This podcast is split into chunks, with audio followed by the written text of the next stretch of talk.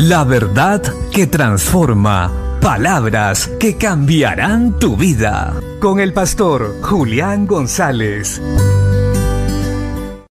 La Biblia dice en el libro del profeta Oseas capítulo 6 versos 4 al 6. ¿Qué haré a ti, Efraín? ¿Qué haré a ti, oh Judá? La piedad vuestra es como nube de la mañana y como rocío de la madrugada que se desvanece. Por esta causa los corté por medio de los profetas. Con las palabras de mi boca los maté. Y tus juicios serán como luz que sale. Porque misericordia quiero y no sacrificio. Y conocimiento de Dios más que holocaustos. Este texto nos muestra la necesidad de cuidar nuestro corazón. Pues al pueblo de Israel llegó un momento en el cual simplemente empezó a hacer las cosas para Dios porque le tocaban no porque lo amaban, no porque naciera de un corazón de adoración, simplemente porque había que hacerlo para ser bendecido, porque eran el pueblo de Dios y había que mantener un estatus y una vida de testimonio ante los demás pueblos.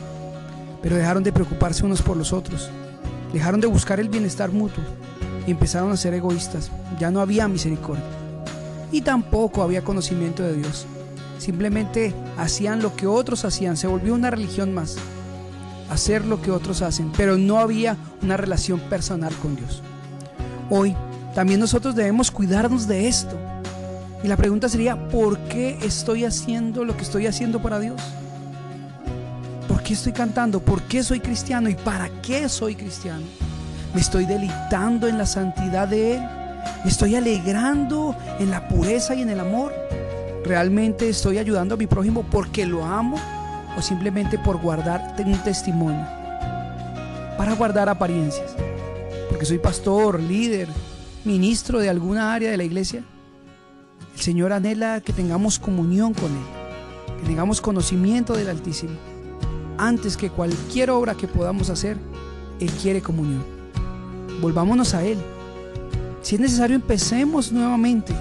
No importa pero adorémoslo y asegurémonos de estar dándole lo mejor de nosotros a aquel que dio la vida de su Hijo por nosotros en una cruz, para estar con nosotros eternamente.